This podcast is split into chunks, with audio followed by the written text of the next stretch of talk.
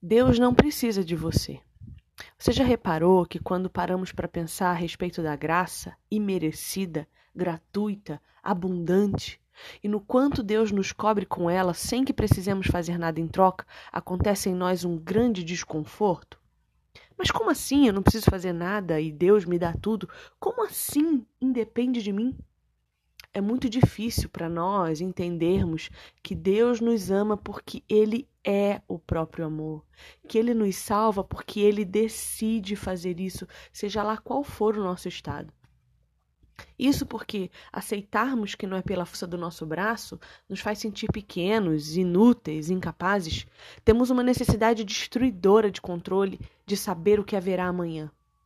Mas o, o interessante é que esses sentimentos de miséria diante de Deus são a única coisa real que temos nesse mundo caído. Nossa insignificância diante da majestade de Deus é real e, mesmo assim, Ele nos quer na eternidade com Ele. Isso não te deixa perplexo? Você acha que Deus precisa de você? Você acha que Ele precisa que você o adore? Lógico que não. É você quem precisa adorá-lo para saber quem é, para encontrar sua identidade e alcançar a plenitude de espírito. Você acredita que Deus precisa que você ore?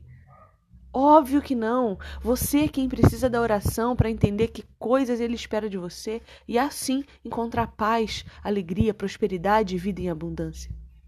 Você pensa que ele precisa da sua obediência?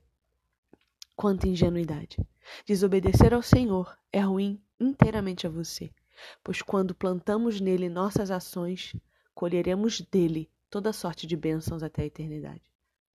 Todos os limites da terra se lembrarão e se converterão ao Senhor, e todas as famílias das nações adorarão perante a tua face. Salmos 22, 27. Nós precisamos e dependemos do Senhor em todas as coisas da nossa vida, porque é Ele quem nos dá o fôlego de vida. O seu tempo e o meu estão nas mãos dele. É o Senhor quem determina qual o tempo de vida que teremos. Mesmo assim, às vezes, o desprezamos e o desonramos. Então abandone a si mesmo, Pai. Deixe que ele te conduza e pare de puxar a rédea daquilo que você não pode suportar. Deus não precisa de você, mas te escolheu para fazer parte do plano perfeito dele.